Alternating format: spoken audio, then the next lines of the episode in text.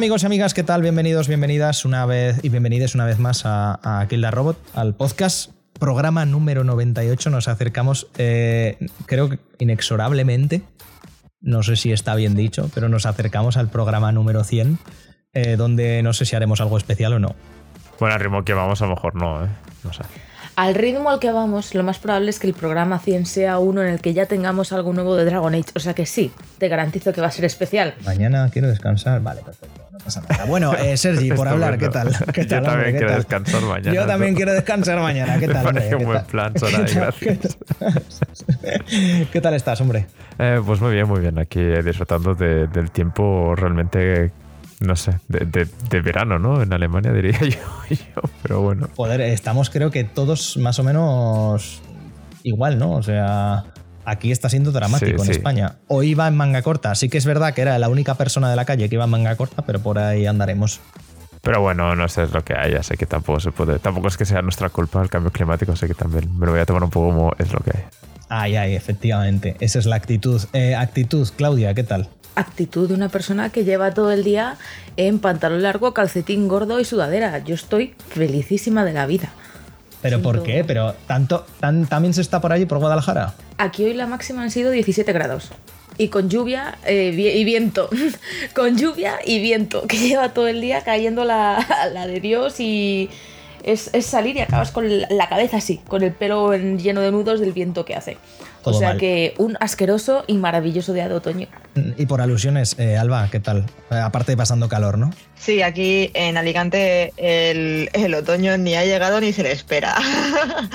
aquí estamos, pues eso, llegando a los 28, 29 grados a mediodía, mucho calor, la gente sigue bañándose en la playa, gente, bueno, manga corta, todo el mundo, una sudadera no ves ni de coña. De hecho, hoy he visto a un hombre con sudadera que era como, ese señor tiene como muchas ganas de que llegue el otoño, pero, pero es que no va a llegar. Está manifestando. Hay que creer en él, mandarle toda nuestra energía. Mira, Mm, No funciona así la cosa, me parece a mí, así que nada, pasando calor, sí, un poquito. Eh, voy a ser Guillermo durante todo el podcast, ya lo sabéis. También estoy pasando mucho calor. Realmente estoy ahora mismo muy sudado porque encima con las luces he estado haciendo directo. Ahora en cuanto terminemos seguiré haciendo directo. Aquí hace muchísimo calor. Esto es demencial, esto es asqueroso. Eh, arroba petroleras, hagan algo. hagan, hagan algo, arroba petroleras. Pero bueno, nos podéis seguir en arroba kildarrobot por, por todos los lados. También sobre todo en, en Twitch que estamos ahí pegándole fuerte y flojo.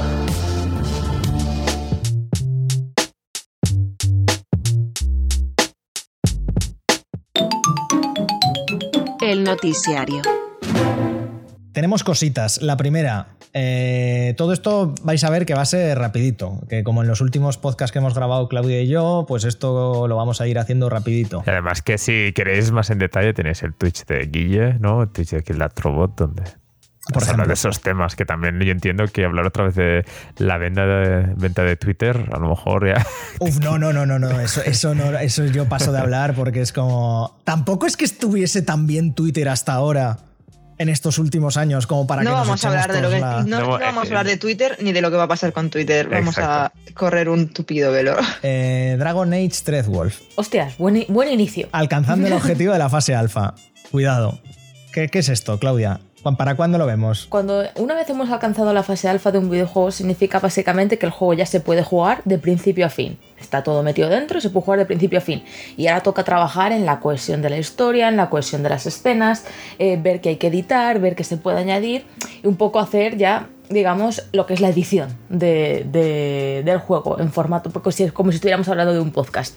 Eh, entonces está bien, es positivo porque es una cosa que ya es real, es una cosa que se puede jugar de, de pe a pa todas las predicciones y decían que iban en tiempo, ¿vale? Según la última reunión de accionistas que tuvieron con EA, dan que Dragon Age eh, Dreadwolf debería salir para eh, eh, otoño-invierno de 2023, más finales, ma- más navidades de 2023. Ya sabemos cómo va esto. Me cuadra más la historia de que se nos vaya a eh, marzo, abril de 2024. Tiene toda la pinta, pero bueno. Es- eso me cuadra más a mí. Pero oye, o sea, yo ya, yo ya estando aquí significa que de forma progresiva vamos a ir, teniendo, vamos a ir teniendo más cositas de- del juego, vamos a ir viendo más cosas. Eh, sigue en el, en el post que pusieron en la página, no solo dijeron que esperan dar noticias más, o sea, noticias pronto, En plan de, ya, eh, ya comentaron de que a, finales de año íbamos a tener algo más, supongo que para los Game Awards. Y también nos emplazaron a estar pendientes del día del N7, que es el próximo 7 de noviembre. Porque, ojito, no sé yo si habrá tema de, de Mass Effect, pero me extraña, me extraña. Yo creo que eso sí que está muy, muy, muy, muy tempranito. Pero estaremos pendientes a ver qué... Yo desde luego ese día voy a estar pendiente de todo que para eso me lo he pillado de vacaciones. Yo solo quería decir que dependerá un poquito de, si hay otros juegos, ¿no? Que va, dependiendo de lo que pueda vender eh, ella por esa época, porque sé que... Eh, no sé, ¿no? O sea, ¿hay algún otro juego que se pueda presentar por las navidades del año que viene y digan, bueno, si se retrasa no pasa nada? ¿O van a tener la presión de sacar algo? Es que tampoco lo tengo muy controlado. Pues es que EA tiene como muchos frentes abiertos ahora mismo. Literalmente hoy hemos conocido que ha firmado un acuerdo con, con, Marvel. Con Marvel para tres juegos. Uno de ellos el de Criterion era. No, el de EA Motive de Iron Man y otros dos más. Y luego hace poco, que nos diga Alba, pero presentaron también un mogollón de cosas de los Sims. Entre otras cosas, entiendo que el Sims 5, ¿no? Eh, bueno, no lo presentaron, hicieron como una especie de pues, los, los Sim Summit, eh, pues que fue una un mini vídeo de 30 minutos explicando un poco eh, el roadmap que querían seguir para los próximos años con respecto a los Sims. No presentaron como tal los Sims 5, sino que mostraron un early, muy, muy early de lo que viene a ser los Sims 5 acá, Proyecto René. Está siendo un poco polémica la cosa porque al parecer han plagiado eh, lo que va a ser Paralives, que es un, juego de un pequeño estudio. Básicamente es un juego que son los Sims 4, los Sims eh, X, eh, pero hecho de otra forma. Es también un, simulador de vida muy enfocado a competir con, todo el tema de a los Sims, pero con una personalización muy bestia. Muy bestia. Tiene muy buena pinta. empezó haciéndolo una sola persona y con el tiempo el Patreon fue ganando mucha, mucha gente que fue donando y al final pues ahora mismo creo que son un estudio de 6 o 7 personas. Y bueno, ya lleva varios años en desarrollo, no sé si el chaval llevará 8 mm, años perfectamente, puede, puede llevar desarrollándolo, pero poco a poco ya se van acercando a la fase final del juego y tiene muy muy buena pinta para lives, para lives. Eh, os recomiendo que echéis un ojo. Sí, os recomiendo que le echéis un ojo a la propuesta porque está muy chula.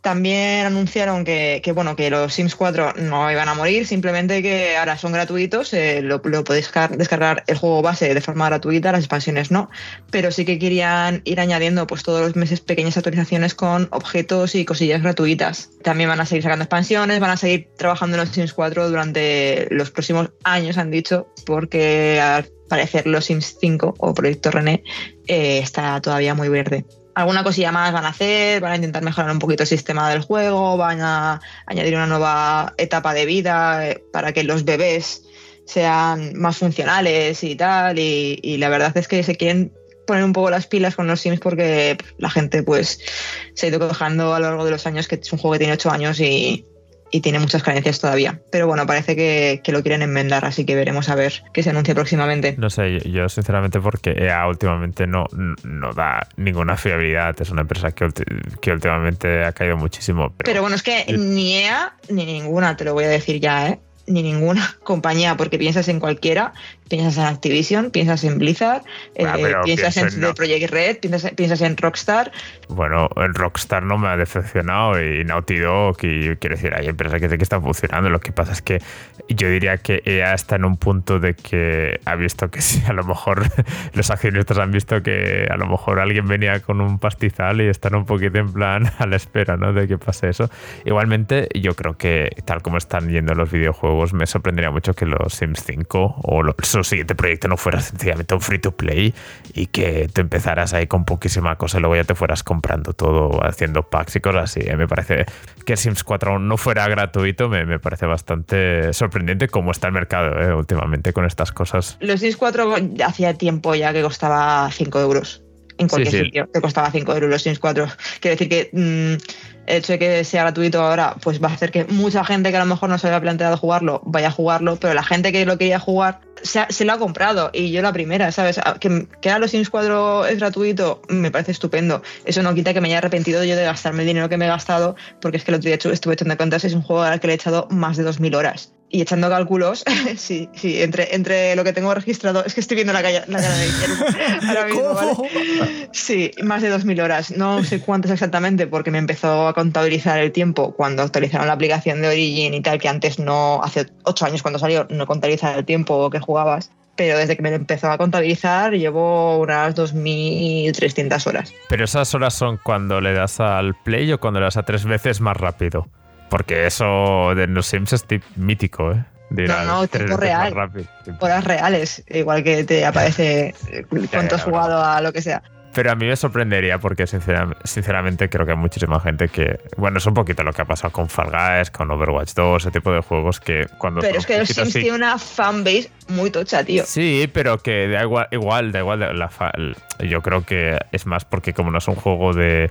Como tiene un juego que puede sacarle tantísimas expansiones, da igual que el, primer, el primer desembolso da igual. Lo que les interesa es que se enganche la gente que compre la camiseta de Metallica en el juego que valdrá 5, 10 o 20 euros. No, no, no, funciona así la cosa, no. Va, va- funciona por packs y cada pack tiene un Bueno, precio, que un tiene un pack, contenido, pero quiere decir que no, que no hay, no hay micropagos como tal en los Sims.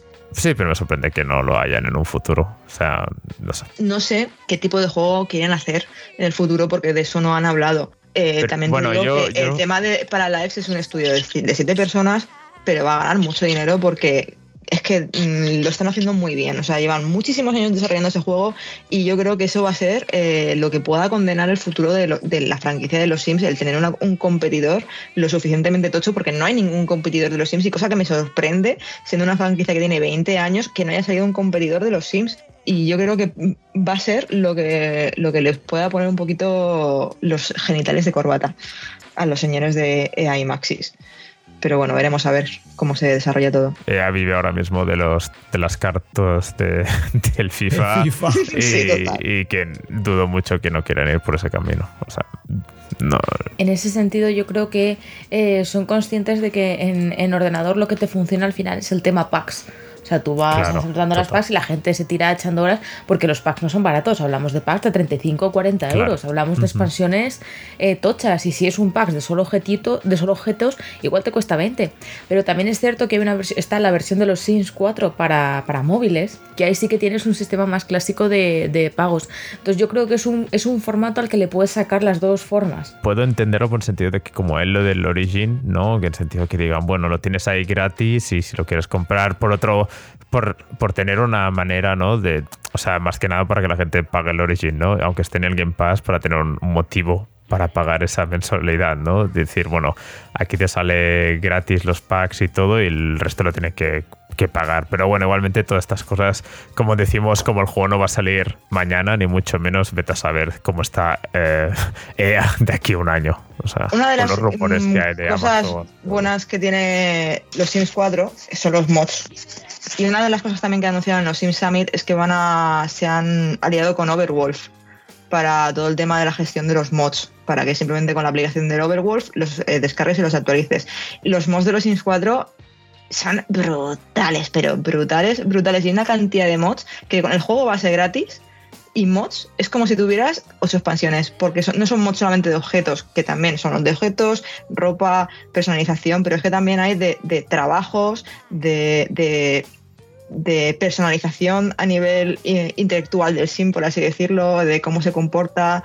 Entonces, simplemente juego base y saber instalar mods, que simplemente descargar el- el- el objeto y copiar una carpeta de mis documentos de Electronic Arts, los Sims Mods, ya está. Eh, puedes tener un juego que si lo compras a través de, de Origin o de EA son 600 pavos, pero lo tienes completamente gratis. Y eso es una cosa buenísima que tiene eh, los Sims y que además es que la comunidad y, y Electronic Arts en ese sentido están muy unidas, ¿sabes? Y, y no les interesa que cancelar los mods o prohibirlos porque saben que pierden muchísima fanbase. Es un filón. La fanbase de los Sims es un filón. No, la tocas, no cabreas a la fanbase de los Sims. Porque es que eso es una cosa ahí que tienes segura. Y es un juego que estoy segura de que requiere muchísimo, muchísimo tiempo de desarrollo y muchísimo tal, pero no requiere los recursos que puede necesitar un AAA que no puedes estar 14 años haciendo, ¿sabes? Online, claro, ¿sabes? Lo vas actualizando, vas añadiendo más cosillas, pero no lo tienes que arreglar. Claro. Por un lado ahí los Sims. Por otro, una cosa que no sé si van a apañar o no van a apañar, pero es que eh, cambiando muy de tercio de videojuegos a tal, aunque ahora volvemos a los videojuegos. Tarjetas Netflix- gráficas. Tarjetas gráficas, efectivamente. 40-90. No, pues. Pues poca broma que las 40-90 se están incendiando solas. O sea que también. Sí, sí, he visto los cables. También es, un, también es un tema. ¿Por qué? Porque Nvidia decidió, en vez de poner tres conexiones de pines, una sola. Pues más potencia en un mismo lado, plástico, se enciende. En fin, eh, qué bien gastarse 2.000 euros en una, en Sí, una total. gráfica Para que te reviente. y, y que se te, y que se te prenda a fuego sola. Netflix, joder, que Henry Cavill, por problemas de agenda, va a seguir siendo Bueno. Superman, pero no va a seguir siendo Gerard, Hablemos de las teorías de Henry Cavill. Gera-. Gerardo el Brujero va a seguir esto. No sé si la seguíais, la serie, sé que Claudia y yo sí. Sí. Entiendo que Alba también. Tú, Sergi, no sé si por allí a Alemania ha llegado la serie El Brujero. Eh, Pues ver, te diré No, que. es una cosa muy española, no creo que la haya visto. Te voy a decir que ha llegado, pero tampoco vi tantísima publicidad. ¿eh? Yo, yo, o sea, Netflix últimamente es como o lo petas o olvídate, ¿sabes? O sea, no sé. No, no la vi, no la vi. La han renovado para una obvia, No para una obvia tercera temporada. Y la cuarta han dicho también va a haber cuarta temporada, pero eh, Gerald de Rivia. eh, Gerald ya no será Henry Cavill, va a ser Liam Hemsworth. Y, todo, y además lo anunciaron sin venir a cuento de nada. Y, fue, y todo el mundo nos quedamos como, ¿qué? ¿Cómo? ¿Cómo? Sí, sí, sí, o sea, cero preparación, cero... Aquí vamos a ver cómo ocurre, porque sabemos que la tercera temporada de The Witcher ya está hecha y que... Un segundo, un segundo. Em, tendríamos que remontarnos un poco a la noticia que, que ocurrió, que el otro día se anunció que el nuevo director de DC es el... Es James Gunn.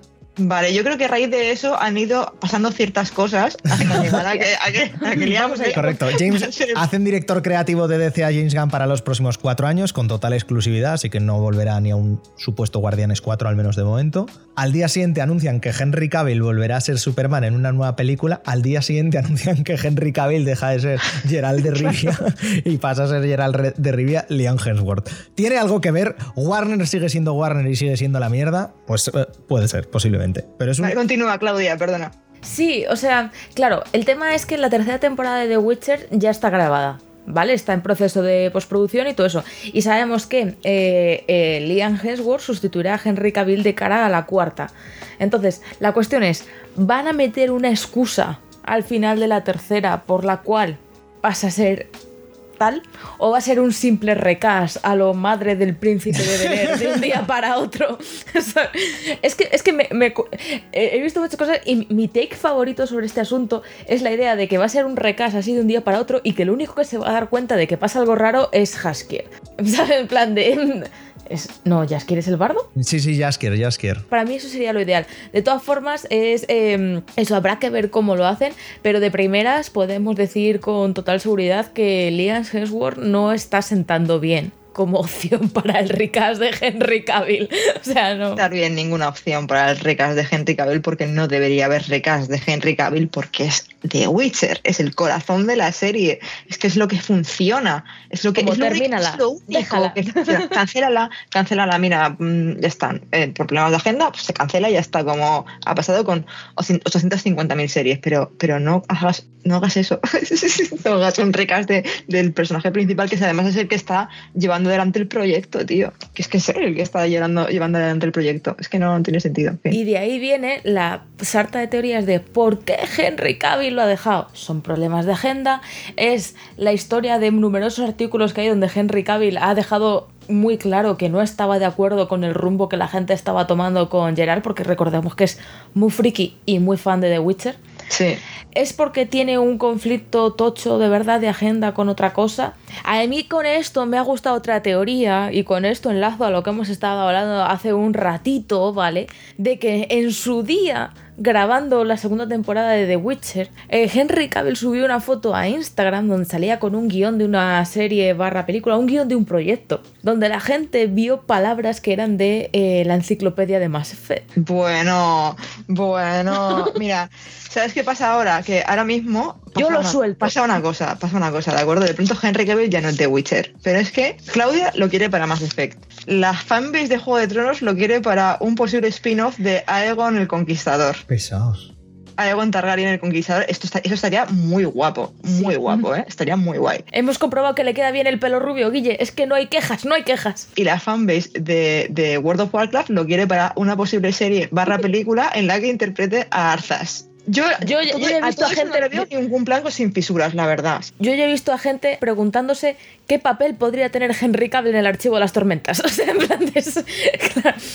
Es decir, o sea, Yo creo que ha sido, no ha sido por problemas de agenda, porque él mismo ha dicho que podría compaginar los dos proyectos, pero también ha dicho que no iba a involucrarse en un proyecto que es que hace- empezaba a hacer no aguas. y yo como claro. lectora, ya vi la segunda temporada, empezaron a hacer cambios rarísimos y chunguísimos, que dije, no me está gustando mucho el rumbo que está tomando esto. yo se lo dije a Guille porque al, al menos la primera temporada me tenía intrigada, pero esta segunda temporada, literalmente, me acuerdo estar viendo un episodio, los dos en el sillón, me giro a él y le digo, ¿me estás diciendo en serio que han ganado gracias al poder de la amistad y el amor? ¿Acaban de resolver la serie gracias al poder de la amistad?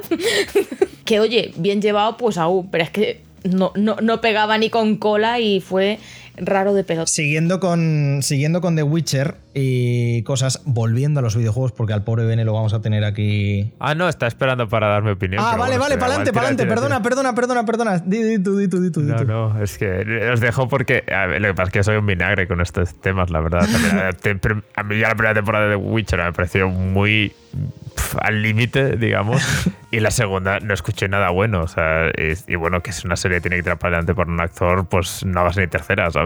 ya, ya, habría terminado con la tercera y ya está. Y bueno, yo solo diré que cuando empezamos con, eh, con este señor en la primera temporada, todo el mundo se quejó. Y bueno, yo que sé, a lo mejor Liam hace un trabajo muy fuerte, pero muy bueno, ¿eh? Pero es que ya la serie está de muy capa caída y Netflix últimamente. Es que aunque la, aunque la serie sea buena y las cancelan, es que sinceramente últimamente Netflix da tanto. Eh, Bueno, es un poquito, esto sí que es más, me voy aquí al, al- al- al lado de Alba, de que últimamente estas grandes empresas dejan bastante que desear, ¿no? Pues por ahí, sobre todo Netflix últimamente y y no sé, no sé dónde irá, eh, pero yo creo que si DC. eh, Este tío está ahora tirando muchos fanbase por todos lados y tal. Yo lo metería en todas las pelis de DC por eso entiendo que aunque tengas libre la agenda, muy libre no la debe tener.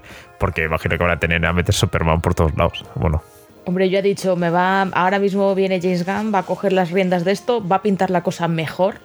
En plan de, tengo es aquí un futuro, quiero decir, tengo el aquí un proyecto de futuro The universo. Witcher, y ya digo yo que por la publicidad que han hecho ya se ve que ya no confían al 100%. O sea que La, la historia de The Witcher, o sea, los libros, son siete libros u ocho, no me acuerdo, pero los dos primeros son como una. Los dos primeros, que son las dos primeras temporadas, son como.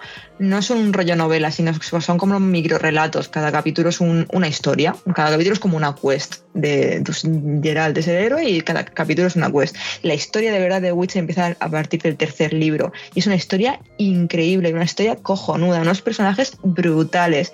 Y, me da rabia que vayan a hacer eso porque no ha empezado The Witcher todavía y ya se han cargado. Pero es que va a pasar igual con el, el calamar y va a pasar siempre igual lo mismo con Netflix, porque si no vas, si no les dejas calamar. El juego del El juego del calamar, segunda calamar. temporada. Que- Ah, que ah. cuando a la segunda temporada no lo pete tanto como la primera, la tercera ya verás cuánto presupuesto le dan, ¿sabes? Es que, quiero decir, en Netflix no hay ninguna serie que digas, buah, han confiado con ella desde el principio al fin. Pero ¿sabes? tenían un, tenían un contrato para siete temporadas y Henry Cavill iba a decir, yo voy a respetar este contrato de siete temporadas y me voy a, a, a- a- a meter a pincho en, en, en Geralt de Rivas siempre y cuando se respete la fuente que son los libros. Pues sí, y, pues sí, ya pero es lo- que y los libros no se están respetando, punto, ya Pero, está, es que no hay más. y por eso, si es que si fuera otra compañía, si fuera HBO, estaríamos dudando de las cosas, pero estando en Netflix es como, bueno, ya. Pero el caso es que luego la, la de Shadows and, Shadows and Bones, que esa la ha visto también Claro. Claudia, y, y hemos leído el libro, a mí me parece una adaptación cojonuda, tío. Tuvo sus cambios, tuvo sus cosas, pero lo condensaron muy bien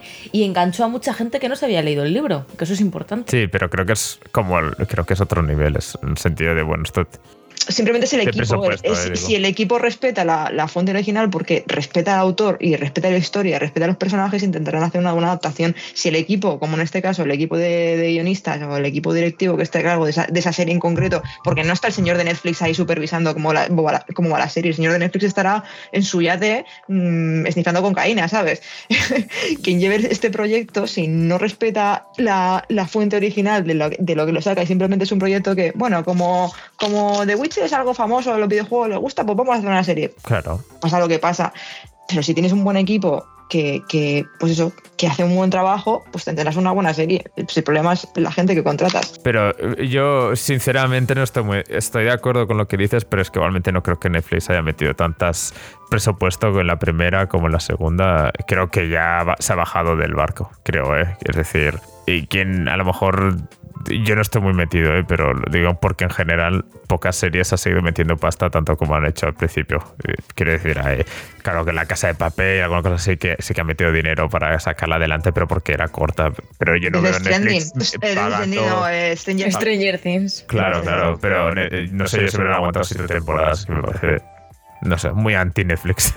Sí que aguantaría siete temporadas si se ciñera la historia, porque si la historia da para siete temporadas, que son siete libros, y que la da, es que no entiendo por qué. Pues es que la historia es la hostia. La historia, la historia de, de Gerald de Rivia es la hostia, es la, la hostia, es una historia brutal, mola un montón. Yo recomiendo los libros a todo el que le guste la fantasía porque es maravillosa. Alba, tú que los has leído todos, eh, como sabiendo esto, que los dos primeros eran de relatos y que a partir del tercero técnicamente empieza lo que es la novelización, ¿crees que podrían haber buscado la forma de ahorrarse estas temporadas o condensarlas de otra forma que nos diese ya paso? Sí. ¿Sabes? Que, que igual ha sido un problema realmente de planificación, de cómo guionizar un universo así ya, ya grande y ya entero. A ver, lo que tienen estos dos primeros libros, que son mm, historias cortas, pero cuentan las dos cosas principales, que es eh, lo, que, lo que pasa en Cintra antes de que nazca Ciri, en la boda esa extraña con el caballero erizo, eso es importante, eso es algo muy importante en la trama, y lo que, lo que mm, lo del último deseo, como Jennifer y Geralt quedan eh, enlazados por el destino eh, debido al, al, JIT ese, no me acuerdo cómo se llamaba el bicho, al genio ese de la lámpara. Esas son las dos cosas más importantes que pasan en los dos primeros libros. Entonces, adaptar esa cosa, esas cosas para esas dos escenas o esas dos mm, tramas importantes para luego que funcione en, el resto de las temporadas, sí, lo podrían haber hecho. Yo creo que sí, pero bueno, ya ya da igual. ya tenemos a Liam Hemsworth. Ojalá y nos sorprenda, pero yo ya no voy a ver la tercera temporada ni la cuarta, no la voy a ver. Yo creo que ahora mismo es, es, una lástima porque cada proyecto así grande que se lleva a Netflix es un poco como, ya sabes, que es complicado que aguante. En cambio, ves HBO con Astofas y dices, esto va a durar, vamos, lo que quieran, ¿sabes? Va a aguantar bien, es como, que bueno, a lo mejor... Menos traileraco se marcaron, ¿eh? De Last of Us. A quien se ve que no le ha pasado factura las cosas, esa, siguiendo con The Witcher, esa CD Projekt Red. Esto voy a pasar por encima muy rápido pero se, ha, mm. pero se ha anunciado, se ha anunciado mm. el remake de The Witcher 1 hecho por la gente de. Ah, me saldrá aquí, por la gente de Full Theory, que es un estudio polaco, también compuesto por ex eh, desarrolladores del primer The Witcher y del segundo. Enteramente para un Real Engine 5, pero sobre todo a principios de mes lo que anunció CD Projekt Red es que tiene proyectos a cholón eh, de Cyberpunk que Ojito, más de 20 millones de copias vendidas, semejante mierda, más de 20 millones de copias vendidas. Y no, lo, y no lo digo por los bugs, ¿eh? lo digo porque es semejante basura de juego. Tiene el DLC de Phantom Liberty y un nuevo proyecto que se llama Proyecto Orion. Tienen una nueva IP que se va a llamar eh, Hadar, de momento. Tenía. Y luego de The Witcher va a tener nueva trilogía de juegos. Una cosa llamada Sirius, que lo está haciendo el Flood y otra cosa que era Canis Majoris, que es el remake del primer The Witcher. Yo no entiendo absolutamente nada cómo pueden sacar semejante basura, pegarse semejante hostia, luego vender 20 millones de copias y ahora seguir para adelante. Y encima con un trato a todos los desarrolladores y desarrolladoras que trabajan dentro, deleznable. Es una cosa. Pero lo, tienes ahí, lo tienes en la cifra. entiendo ha vendido 20 millones solo con eso y mientras tanto sigue vendiendo The Witcher a expuertas. Pues ya está. Ahora dice, ahora te voy a sacar un remake de la hostia que vas a ver el Witcher más bonito que has visto en tu puta vida. Pues claro, vamos a recuperar a la base de fans. Pero ¿cómo? Es que no aprendemos, ¿eh? Guillermo, es que me, lo, me, lo, voy a comprar día uno. Te lo vas a meter por el culo. Me lo voy a meter por el culo de Witcher 1, chaval, con un Engine 5. Pues, escúchame. La gente perdona muy fácil cuando le tocan el corazoncito. Pero que nadie ha perdonado nada. Yo no entiendo esta. Yo lo que dices tú, Guille, no he entendido esta reacción porque la he escuchado bastantes veces es como que hayan presentado esto no significa absolutamente nada para el consumidor. ¿Y cómo que perdonado? Porque no, ¿qué, qué, puedo hacer yo para que no anuncien nuevos proyectos? Es decir, no he entendido esta reacción de la gente. Es ¿Qué más de Project Red? yo, estos juegos son los típicos que te esperas a que salgan las reviews y se vuelven a salir las reviews de Cyberpunk. Nadie va a reservar. Bueno, el de Witcher lo entiendo porque el nombre, mm. pero el Cyberpunk 2 nadie lo va a reservar de o no lo va a reservar el- un récord Guinness de gente como lo pasó en el, el anterior. Lo Yo espero- único yo espero que se- que se lógicamente, hunda. esta gente está eh, necesite. No, no, Cyberpunk. Espero que lo que es la, la IP de Cyberpunk se hunda. En la, en- o sea, Lo único que, que es eso, que es un tema de ya de, de vender proyectos, porque lógicamente las acciones han bajado muchísimo y porque tienen que llenar estudios, que han abierto uno en Estados Unidos. Sencillamente tienen que, que vender algo, sino que no un proyecto secreto y nadie, nadie va a querer trabajar ahí. Tienen que. eh, alguien va a ir a trabajar porque es The Witcher y porque ha visto la serie de Cyberpunk y ha dicho, hostia, me mola el proyecto, me meto adentro, ¿sabes? Y ya está.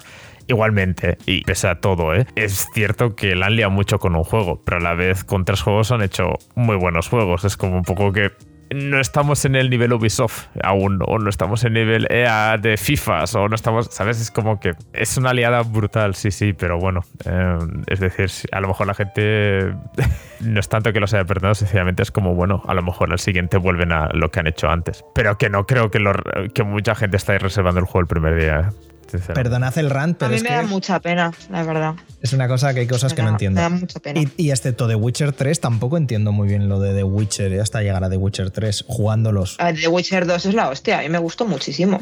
Me gustó mucho. ¿Cómo, cómo? No te he entendido, Guille, ¿a qué te refieres? ¿Qué- Tampoco nunca llegué a entender cómo, cómo pueden estar siguiendo, continuando con la saga. Entiendo que porque es, le salió a cuatro perras y el Andrés Sapkowski- Sap- el autor de The. Wis- de The Witcher, gracias Alba, siempre se lamenta por ello, que les costó cuatro perras. Entonces es una cosa que no la entiendo. ¿Pero por qué que utilicen el nombre? No, claro, que siga The Witcher, que es como, joder, no. Bueno, pero pueden hacer. Ya, ya. A ver, pueden hacer cosas, pueden hacer cosas, pueden hacer cosas guays. A ver, pero el no, no no- no- deberían o sea. seguir con Geralt de Rivia, tendrían que seguir con otro Claro. personaje distinto. Pero eso no lo han dicho aún, ¿no? Sí, dijeron, van a hacer un nuevo. Sacaron un teaser hace poco con el medallón del gato, ¿no os acordáis? Sí, sí, sí. Pues eso, van a hacer una. Sí, tío, pues hace, hace pocos meses sacaron un teaser que salía un medallón como el del lobo, pero no era un lobo, era otro animal. Pues como que van a hacer un nuevo The Witcher con otra escuela.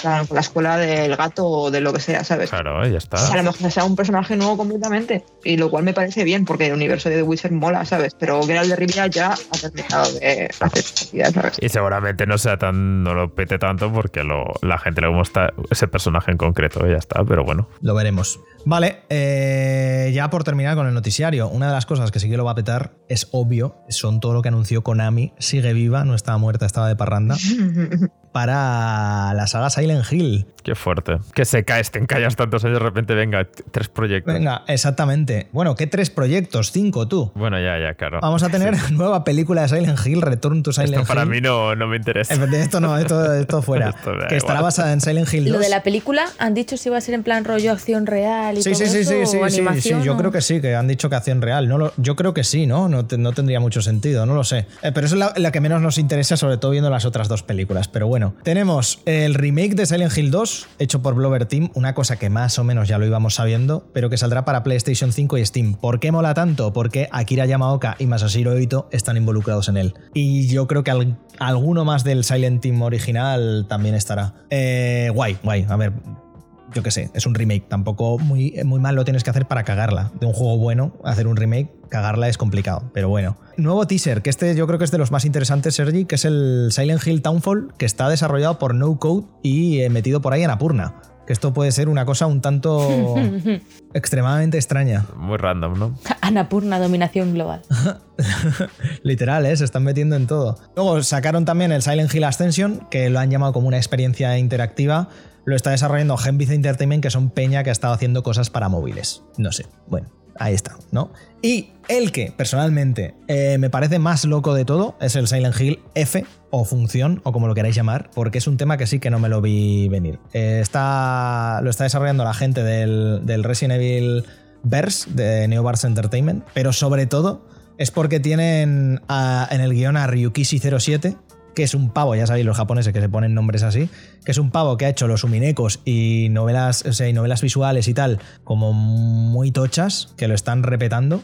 Y poco más se nos ha dicho. Aparte de que los. Si me sale el nombre, me no me va a salir, pero también los diseños un pavo de, también de por ahí de Japón que está con, con cosas de, novel- de visual novel. Yo no sé, pero lo que dices tú, Bene, eh, de no tener absolutamente nada en 10 años de Silent Hill a 5 proyectos de golpe sin venir a cuento de nada. Entiendo que han hecho un all-in. Entiendo que Resident Evil les está yendo bien, vamos a intentarlo nosotros, ¿no? Claro, claro, 100%. 100%. Pero no. lo sé, que hablando de Resident Evil, tenemos también, también el, el remake del 4, lo tenemos en nada. Tuvimos también una suerte de, de microconferencia presentando las novedades de- del, del juego. Y bueno, eh, un remake mal lo tienes que hacer. Ahora mismo estamos, además, estoy jugando al 3 eh, por Halloween en Twitch y la verdad es que muy, muy bien. Muy mal lo tienes que hacer. Es el más malo, ¿no? Que El 3 sí, pero bueno, yo, yo antes, eh, no sé si lo habrá clipeado Claudia, pero literalmente se me ha salido el corazón por la boca Bueno, ya, ya. Tengo que aprender a hacer eso. con un susto, ha sido demencial.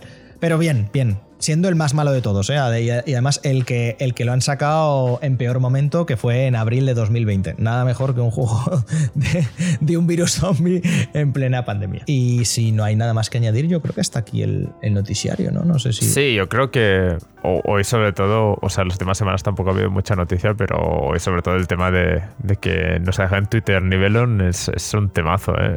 Es, bastante bestia. La verdad es que sí. Si hay alguno alguna que vivís debajo de una piedra, eh, Nivelion era. arroba Nivelion. Nivel. Era. ¿Cómo lo llamamos, Sergi? Era alguien alemán. Eso es lo único que se sabe. Sí, pero era un, un lanzador ¿no? de noticias un poco, era un poquito como que iba comentando todas las, las noticias nuevas y bueno, que se centraba sobre todo en triples A y juegos grandes y todos los sentidos, como que estaba bien, era una buena forma de enterarte rápidamente lo que estaba pasando. Y claro, fue un po- ha sido un poco de sopetón porque sí que había sacado un Patreon hace un mes, pero yo tampoco tenía la... no entendí tampoco que iba a de- dejarlo si no iba bien lo del Patreon, ¿sabes? O sea, como que de repente... Claro, pero es lo que, lo que hablábamos también por el grupo. El tiempo que le tenía que dedicar era un poco demencial. Porque estaba al, al quite. Y excepto 3-4 horas por, por la madrugada, que entiendo que es cuando dormía, todo lo demás era a puro tweet, todo el rato, salía la novedad. Yo lo decía sobre todo por los horarios, ¿eh? porque había, o sea, sí, ya, yo no sé, no sé a, a qué se dedica esta persona, pero que, que entiendo que seguir conferencias de Japón y a la vez el, ¿no? que son a la madrugada y este tipo de cosas, tienes que tener mucha libertad en la vida Correcto. para hacer esto. No sé. Igualmente, que yo lo creo que lo más destacable es que hacía un trabajo muy bueno, sin, sin duda, además que nunca se metía ni, ni hacía ningún jaleo, ¿no? Que es lo raro en estos mundillos. Pero bueno, Pero sí que es verdad que junto al Wario 64 son los que siempre están ahí a tope. Y ahora mismo nos vamos a quedar solo con el Wario, a ver si, si dura. Sí. Eso lo quería comentar este detalle, pero bueno, yo creo que noticias eh, fue hace unas semanas fue un poquito más intenso con todo lo de las conferencias y esto ha sido un poquito más tranquila estas últimas Las hemos recuperado un poco y listo. Gente, eh, subimos música y vamos con Cool of the Lamb. Culo of the Lamb. Entendí el culito. Cool of the Lamb.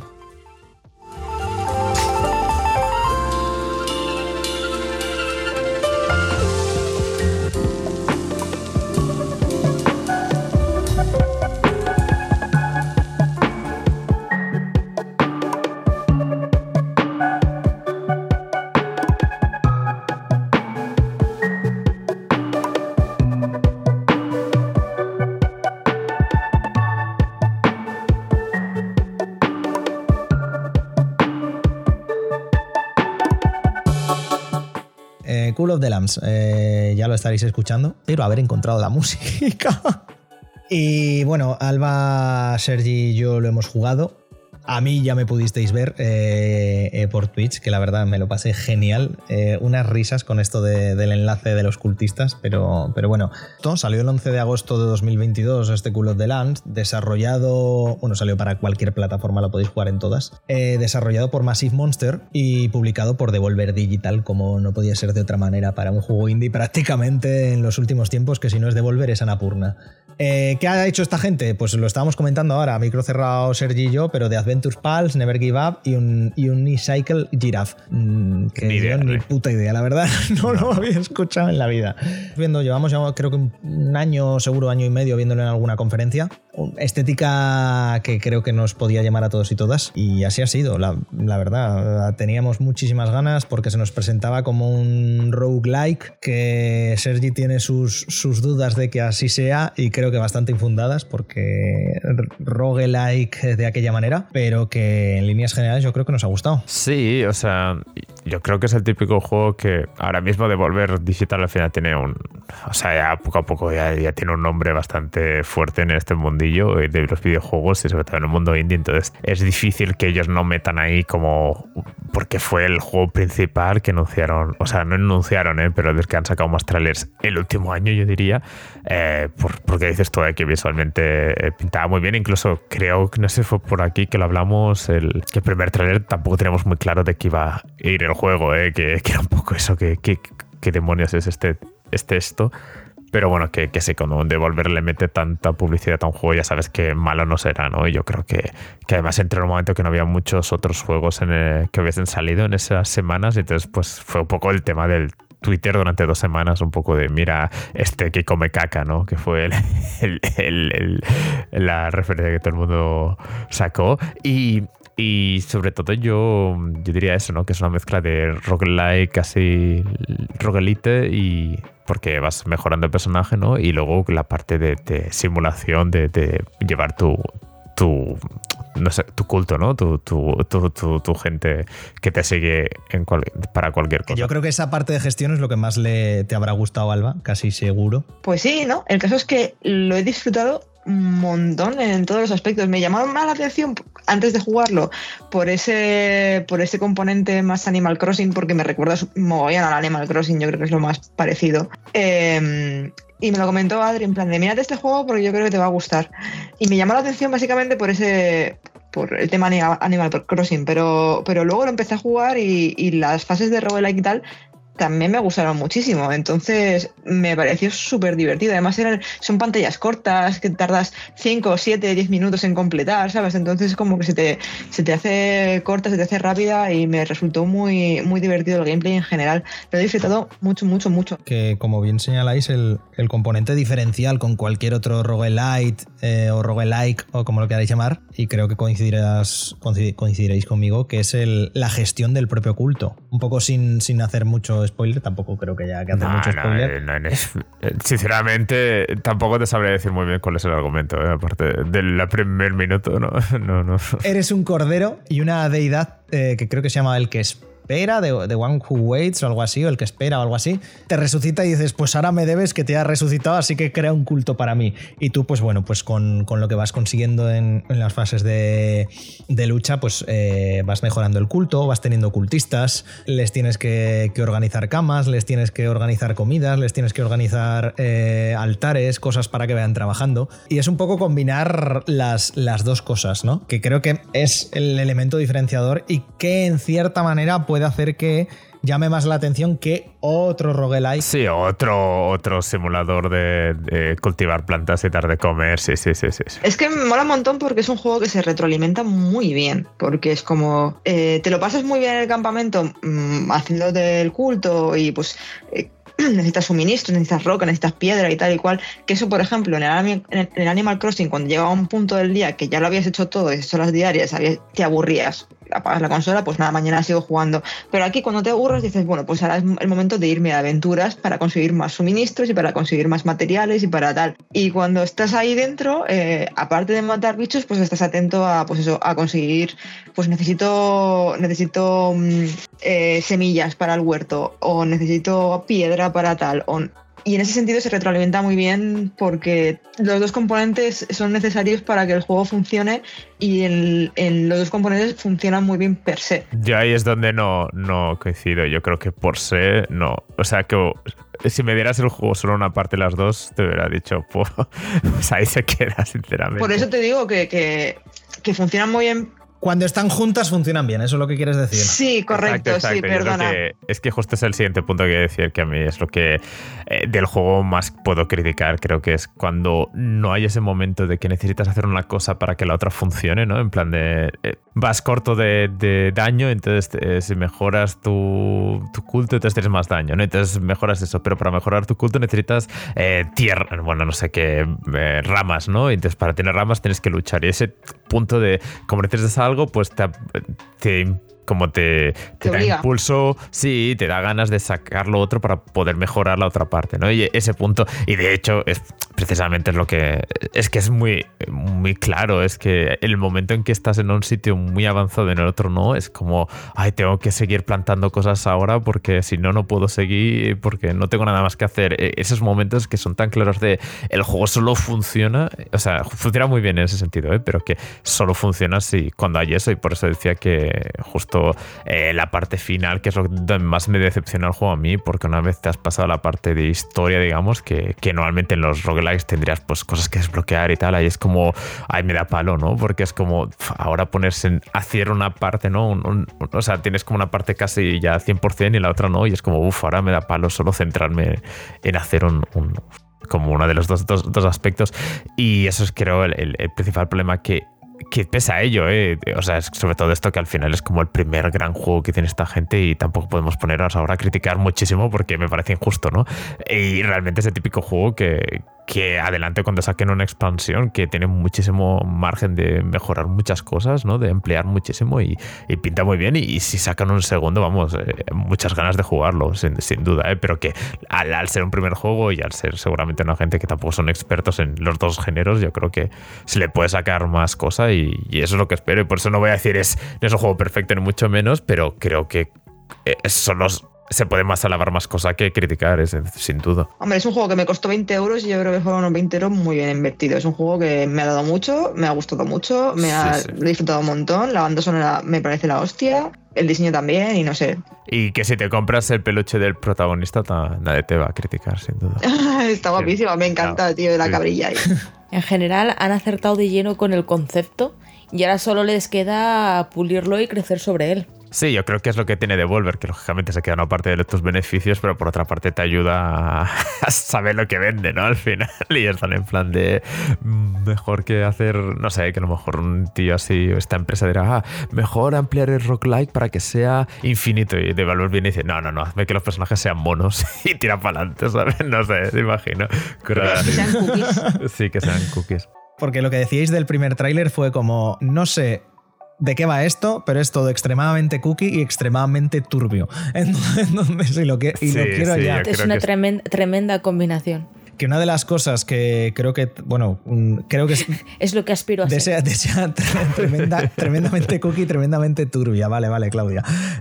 Eh, una de las cosas de las que sí que es verdad que yo 100% pude disfrutar y por eso, de momento, y, creo que a pesar de que no he jugado Bayonetta 3 y Ragnarok creo que ahí se va a quedar como uno de los top del año para mí, es el componente de jugar mientras lo streameas, porque cuando lo juegas en PC eh, puedes enlazarlo con tu cuenta de Twitch y la gente que, te está viendo, que además creo que nos divertimos tanto en, un lado como en el otro, tanto jugándolo como estándolo viendo, eh, pueden participar en el propio juego, desde eh, con los puntos del propio canal, dándote mejoras para, el, para el tótem gigante. Eh, te pueden crear a tus propios cultistas. Entonces tienes a gente por ahí eh, con sus nombres de Twitch que se lo han creado ellos mismos. Eh, etcétera, etcétera, etcétera.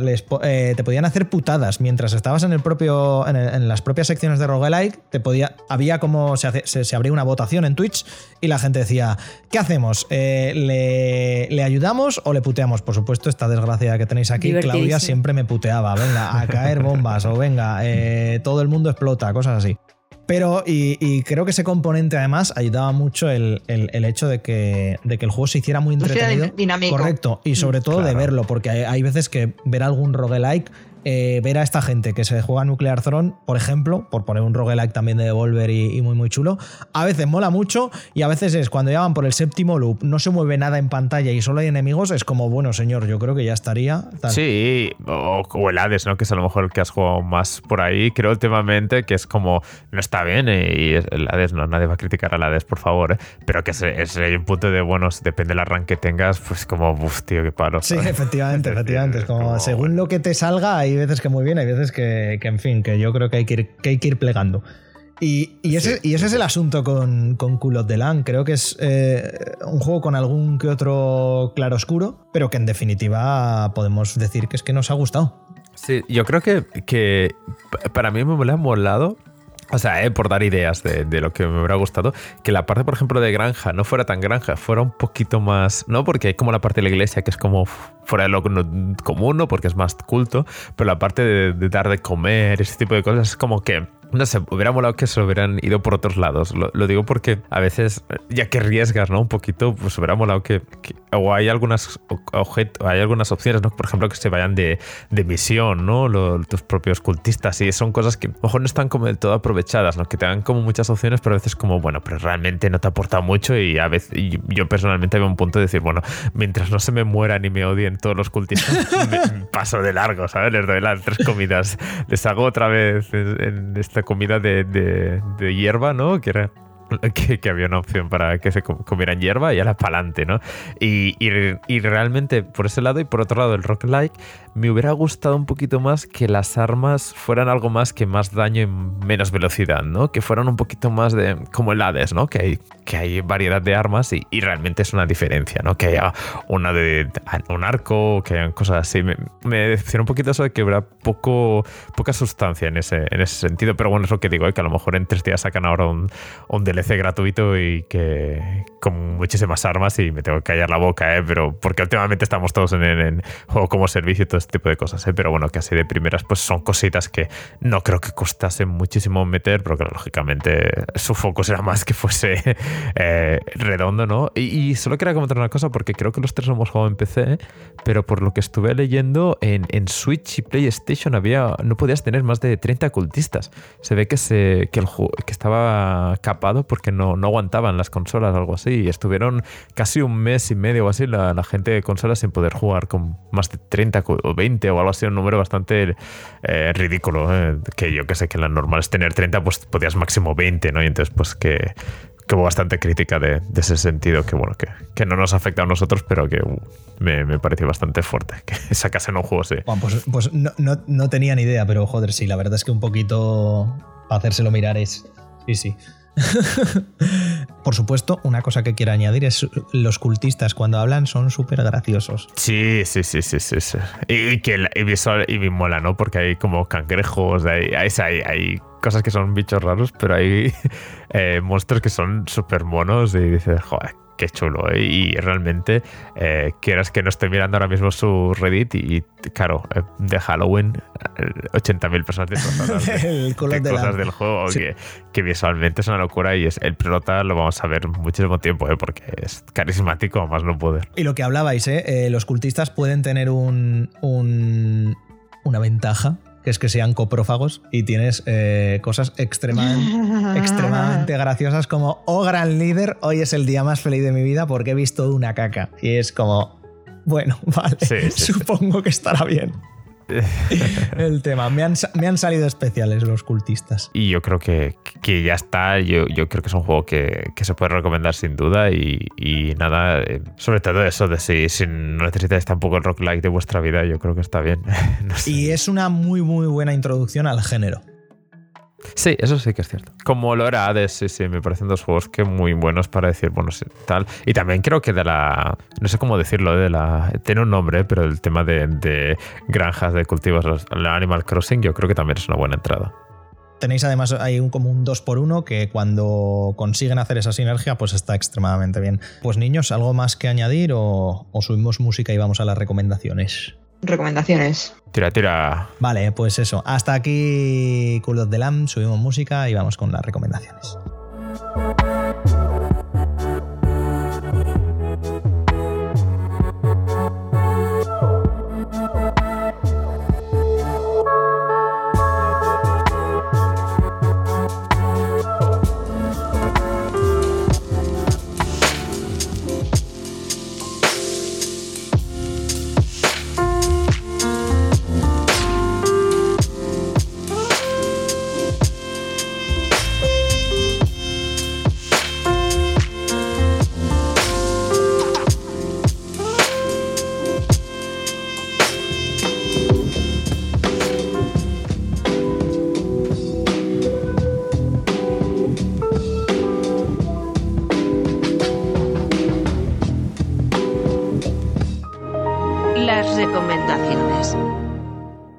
Recomendaciones, gente. Eh, si queréis, hoy empiezo yo porque tengo una Tira, muy tira. rápida, un poco, un poco triste, pero bueno, que he estado escuchándolo estos días y es que ayer nos...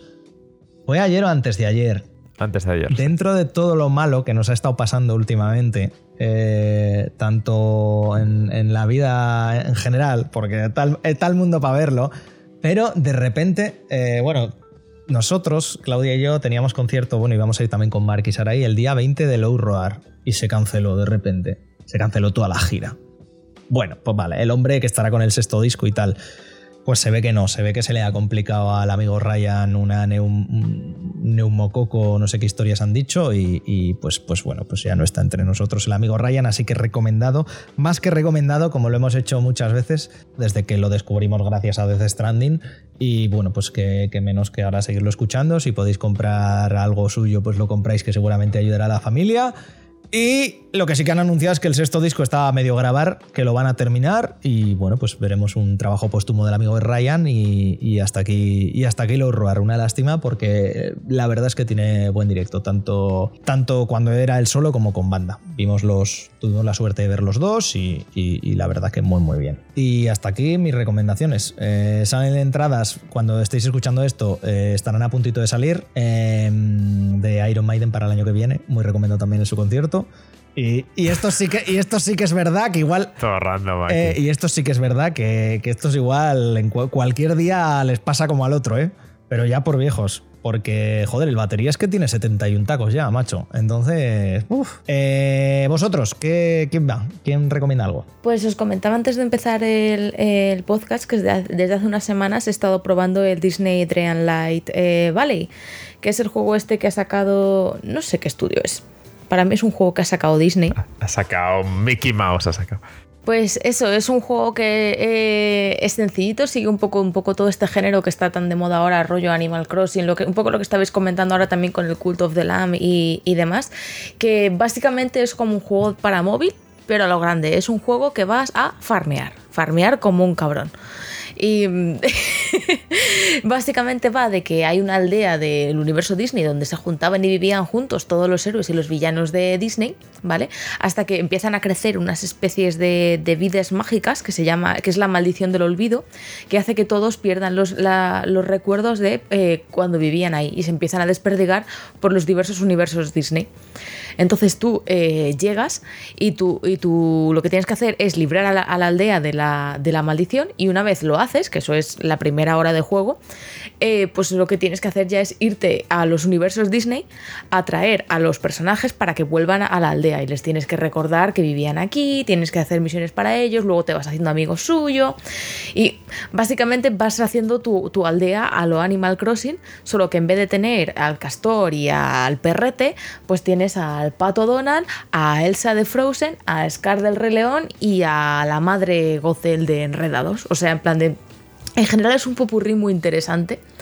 Y, me gusta porque parece, lo, lo hablaba antes con Alba, parece sencillo, parece un juego muy, digamos que eh, eh, eso claramente apela a todos los públicos, pero si bien tiene toda la estética, todo el rollo Disney y tal, también tiene mecánicas que eh, pueden ir más allá de, de lo que podrías decir un juego de niños. O sea, tienes eh, para hacer recetas, tienes un mogollón de tipos de, recursos, eh, tienes... em, la opción esta de la amistad, que tienes que ir haciendo regalos y regalos que tienes que ir a hacer eh, eh, recetas, tienes em, talleres para fabricar objetos, para fabricar decoración, puedes cambiar la decoración de absolutamente todo el S, el- la, la comida y los cultivos, lo- la, la- la co- la cosecha de frutas y todo eso tiene diferentes ritmos, eh, se adecua según el tiempo. Yo, por ejemplo, ahora mismo estoy en una misión que tengo que hacerle una, un arenque en escabecha a Elsa, a Elsa de Frozen. Total- ¿vale? totalmente Pero para eso, lore. para eso necesito una, un, un Qué arenque Qué brillante. marranada, joder. Para eso necesito un arenque brillante que solo puedo encontrar en el claro de la confianza un día de lluvia. Entonces, como, se, como se combina con el tiempo, ¿vale? Pues todo el rato, me- cada vez que se pone a llover aquí, me meto al juego a ver si puedo pillar el puto arenque brillante, ¿sabes? Yéndome con mi caña a cazar al este de la- El arenque de la brillante, confianza. madre de Dios. Es entretenidísimo. Al, al, a diferencia del Cult of the Lano, por ejemplo, no tiene combate, no tiene, no tiene tal, pero sí que tiene muchísimas, muchísimas opciones. Eh, en ese sentido se parece más a, a, Una cosa que he visto, por ejemplo, en comparación con el Animal Crossing, es que el Animal Crossing te lleva mucho tiempo hacer las cosas. O sea, si tú plantas una calabaza, igual necesitas tres semanas para que te salga la calabaza. Aquí en este sentido es rápido, más como un, juego de, de, teléfono móvil, en el sentido de que las recompensas te la dan mucho más rápido y tú puedes eh, intentar que todo vaya más rápido, puedes mejorar tus herramientas, puedes tal. Eh, y todo eso, pero también tiene muchísima más personalización, un poco rollo a los Sims. O sea, por ejemplo, la ropa la puedes ir consiguiendo o puedes diseñártela tú entera te dan todos los patrones de camisas, de chaquetas, de vestidos, de lo que quieras, y tú vas eh, desbloqueando patrones que te encuentras por el mundo y luego combina los colores, combina los tal. O sea, tienen, digamos, todo, todo una, un, un armazón de funciones y de posibilidades que, teniendo en cuenta que el juego lleva dos, un mes y medio, me parece, en Early Access, ¿Sí? puede ser la rehostia de aquí a unos meses cuando salga eh, realmente. Ahora mismo está en Xbox Game Pass eh, eh, para los suscriptores, que es donde lo estoy jugando, lo estoy jugando yo. Pero la idea es que salga a principios del año que viene de forma gratuita. ¿Vale? Ahora mismo lo que hay son packs de estos de fundadores donde te dan una serie de objetos extras para ayudarte a ir un poco más rápido en la partida. Pero no me cabe ninguna duda de cuando salga full en eso va a ser ya es un juego que está dando de qué hablar en según qué plataformas, en redes y todo eso. Y yo creo que cuando salga bien eh, y amplía aún más todo lo que tiene, porque ya tiene bastante, contenido. Y lo más importante, para ser un acceso anticipado, el juego está montado. O sea, me ha dado como mucho dos o tres errores en los 30 días que llevo jugando prácticamente a diario. Y han sido cosas de, por ejemplo, entra a una casa y al salir me he quedado bloqueada pero que pulso el botón del Windows, por ejemplo, y se recarga el solo, ¿sabes? En ningún momento me ha echado de la partida. Eh, una vez encontré uno que me bloqueó una misión, pero eh, cerrar y volver a abrir y ya se había eh, desbloqueado yo solo. O sea que está, está muy bien. O sea, es muy sólido por hacer un acceso anticipado y yo auguro a que va, va, a tirar y va a tirar muy bien. Además, ahora mismo es un juego completamente para un jugador, pero ya están comentando que a futuro van a meter online. Eh, por eso te quiero decir que es un juego para niños. Es un juego para todos los públicos. Cualquiera puede meterse y jugar y tener pasar un buen rato. Pero sí que es cierto que está viendo mucho filón, está viendo un tirón ahí. Y cuando ya piensan en poner online, ya piensan en poner tal, ya están pensando en comunidad, están pensando en abrir bastante el S. Y la verdad es que yo me lo estoy pasando muy bien y no creo que. No, no creo que sea un juego tampoco para todo el mundo. O sea, Es un juego que puede jugar todo el mundo, pero que no le va a divertir a todo el mundo por, ese, por esas cosas. No tiene mecánicas de combate, no tiene tal, es puro eh, farmeo, misiones. Es como si eres de esas personas como yo que le gusta un montón hacer tics en las listas. Es recompensa instantánea, es, es droga. Entonces, eh, en ese sentido, yo es lo que llevo jugando y es mi recomendación. Si os apetece algo así tranquilito, completamente rollo Animal Crossing para eh, resetear el cerebro eh, y tal, y ver full aesthetics. O sea, todo el rato te están sonando bandas sonoras en instrumentales de Disney. Es como. Es, es, es, un sueño, es un sueño de escapismo. Absoluto. De hecho, se parece bastante a la parte que justo hablamos de Cult of the Lamb, de la parte de, de ir recogiendo cosas para los cultistas, ¿eh? por lo que estoy viendo, en el sentido de tráeme ramas, tráeme no sé qué y tal, y me parece bastante parecido. Sí, la diferencia es que aquí nadie se te va a enfadar ni te va a tal. O sea, eh, eh, tú, marcas, tú marcas tu propio ritmo. Pero la mecánica, es decir, la, el gameplay en ese sentido parece bastante parecido, de, de que está guay, en plan de, de ir cumpliendo tascas. Ahí, sí, es, es, un, es, un, juego que, que tiene Claro, pero es un juego que tiene absolutamente cero dificultad. O sea, no puedes ir en ningún momento para atrás o para no, abajo. Exacto, exacto, es todo exacto. para adelante, siempre. O sea, no uh -huh. puedes tardar más o menos en hacer las cosas. Puedes decir, joder, ala, para esta misión me piden esas cinco gemas que hace una hora que las he vendido todas, ¿sabes? Otra vez con el pico, taca, taca, taca, taca, a picar piedra. Ese tipo de cosas, pero es un juego full relax. O sea, no sé, ¿sabes de esto que hay veces que dices, joder, este juego ha llegado a mi vida justo cuando me hacía falta? Sí, yo creo que, que está guay, que, que, a veces va bien un juego ese. Hacía meses que no tocaba la consola o el ordenador para jugar. Meses. Y ahora ya te digo, llevo 30 días sin parar. O sea, me abstrae de una forma y estoy muy contenta. De vez en cuando le paso una captura a Guille de mira, qué gracioso, una referencia a una película, un no sé qué tal, ¿sabes? Eh, Sí, sí, sí, sí. es- es- está muy chulo. Yo, si, si algo de lo que he dicho a alguien que nos esté escuchando le apela un poquito al corazoncito, mm, juégalo. Si no puedes ahora porque no tienes Xbox, Xbox Game Pass o no te quieres gastar dinero en un pack de fundador, eh, de aquí a dos meses va a salir y muy recomendado. Pues muy bien. Eh, The Game Loft, el juego, pa'lante. Eh, Alba, Sergi, eh, ¿quién sigue? Si queréis seguir, vamos, que no hay, no hay obligatoriedad de recomendar cosas. Y yo no sé si Alba tenía algo, ¿no? No, la verdad es que tengo poco que recomendar ahora mismo. No estoy jugando a nada nuevo ni poca cosa, la verdad. Suficiente con sobrevivir, que bastante tenemos. Sí, sí. Justo cuando Recomienda. House of the Dragon. Sí, bueno, House of the Dragon y recomiendo, me voy. más que House of the Dragon, recomiendo, recomiendo el libro, recomiendo Sangre, Sangre y Fuego. Fuego y Sangre, da igual. No me acuerdo si es Sangre y Fuego o Fuego y Sangre. Ambas cosas, no sé si cambiando de orden, ese libro, digo. El del, el- el mismo tío que, ha escrito Juego de Tronos, pues le se Ah, lo ese pides tío. al de la FNAC y ya está. Seguro que sabe igual es. Pues yo entonces sí que tiro para adelante, que acabé justo esta semana, hace dos días, el Immortality, este juego de Sam Barlow, del de Her Story y Telling Lies, eh, que bueno, que creo que es el juego hasta ahora. Es que claro, es complicado estas cosas, porque yo creo que es el juego su mejor juego, pero también es cierto que cuando salió Her Story fue como un evento, ¿no? Porque no había nada parecido y ahora es como, bueno, ya es el tercer juego que es más o menos en el estilo este de, de clips de vídeo de- con actores reales que hacen un... que, que siempre tiene como una parte... eh, no una parte extra porque es como siempre hay algo ahí escondido, ¿no? En Her Story pues había un secreto, en Telling Lies, eh, como dice el nombre, había alguien estaba diciendo cosas que no eran verdad y entonces aquí con Immortality pues se va, es esto, ¿no? Es este, que vas viendo la- las películas de eh, bueno, lo, lo explico así un poquito en detalle, que en teoría hay esta actriz que se llama Marisa Marcel y tienes clips de sus tres películas que ha hecho y, han pasado cosas, ¿no? El, el- el- argumento es que ha desaparecido y tienes que a través de los clips saber lo que ha pasado, pero bueno, eh, como ya os digo, va un poquito por, por otros caminos, como que siempre tenía una parte de misterio, ¿no? Este, estos juegos y...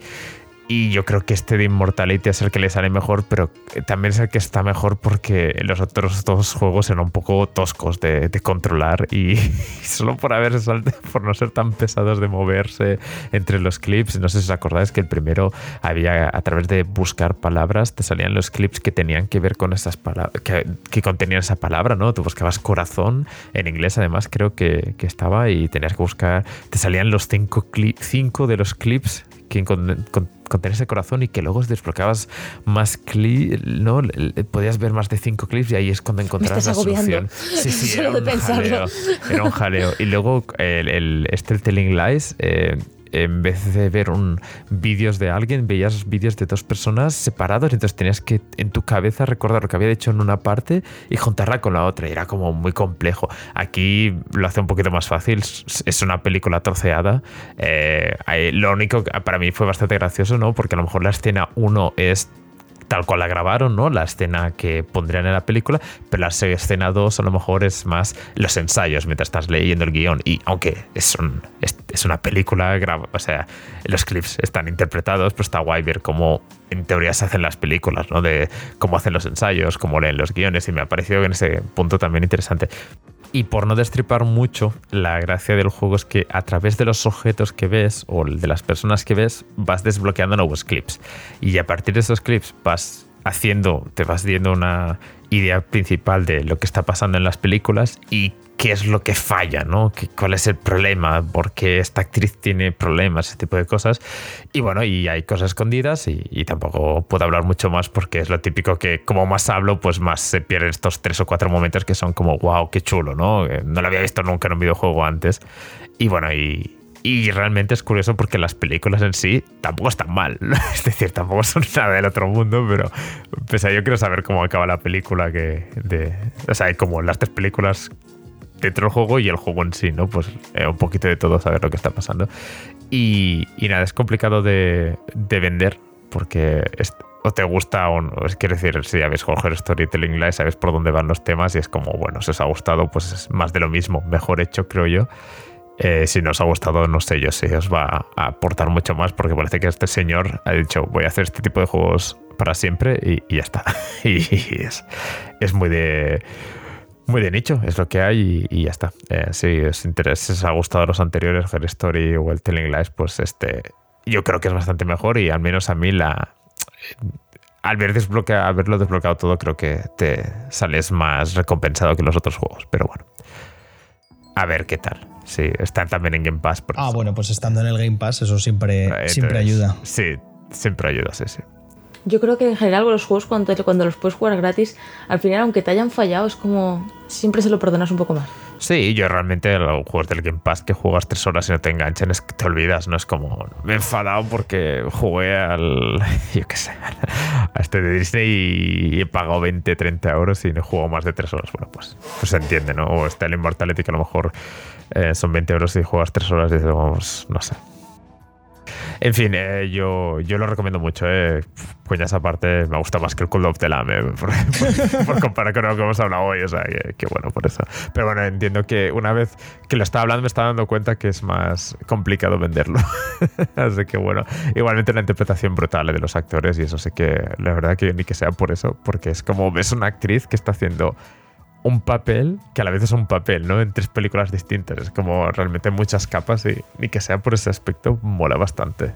La- yo lo puse en Twitter porque creo que eh, cuando te, te llama este para hacer un, este juego, el director este, el Sam Barlow, y dirás, bueno, es un juego así un poco raro, pero todos los actores salen tan aprovechados porque tienes que hacer tantos papeles y tantas interpretaciones que, que como mínimo por eso ya te vale la pena. Pero bueno, nada, eh, ahí queda la recomendación, que no me quiero alargar más. Pues nos quedamos con eso, que por cierto, a Sam Barlow que le, se ha filtrado que Tesla le dijo que le incluiría el Her Story en todos sus coches y que le pagaría en... en, Bitcoins. en- no, en Bitcoin no, en, en visualizaciones.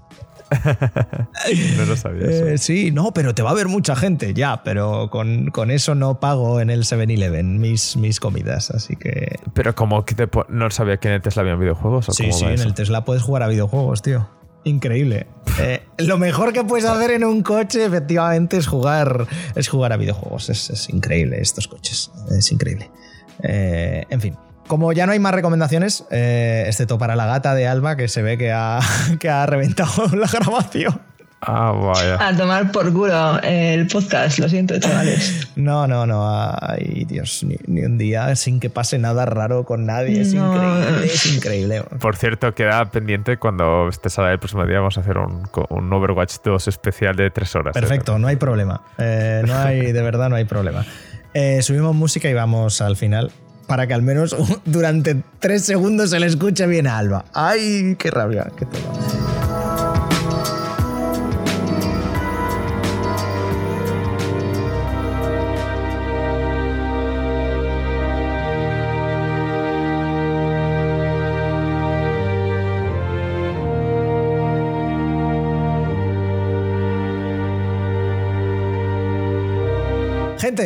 Eh, programa 98 finiquitado, pues nos ha quedado bastante plegadito, bastante tal.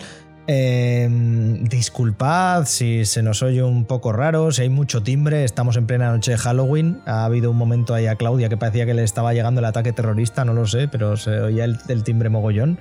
Eh, no pasa nada, en fin, es lo que hay. Eh, truco trato, eh, pues agárramela un rato, ¿no? Eh, lo de. Lo de lo- Exacto, es justo lo que estamos pensando todos. lo de siempre. Sergi, gracias por pasarte, tío. Nada, pues ya la próxima vez, dentro de cuatro meses y medio, pues ya seguimos hablando. Efectivamente. Alba, gracias por pasarte. Eh, gracias a vosotros por invitarme y siento mucho la liada, la verdad. Hombre, Eh, Clau, lo mismo, gracias. A vosotros siempre un gusto. Vale, y bueno, gente, he sido Guillermo durante todo el podcast. Recordad Menos que, mal. que nos podéis seguir. Cualquier día no lo cambian. Correcto, que nos podéis seguir por cualquier lado, ya Es lo que sabéis. siendo, hay que decir que hoy es Halloween y digo, a lo mejor nos, nos asusta. Es que voy disfrazado de bobo, pero es un poco el disfraz que llevo todos los días. Entonces, entonces eso, es el- lo que hay. Que nos vemos la, en, en- en breve, no sé cuándo, pero en breve nos vemos. Y si no, te ven en Twitch. Exactamente, y si no todos los días en Twitch a partir de las 7 de la tarde por lo general, salvo que haya algún cambio. Aunque hay que hablar sobre que solo se me ve a mí, ¿eh? eso, eso hay que hablarlo alguna vez. hay que hablarlo. En fin, gente, eh, hasta el programa 99. Nos vemos. Chao, chao.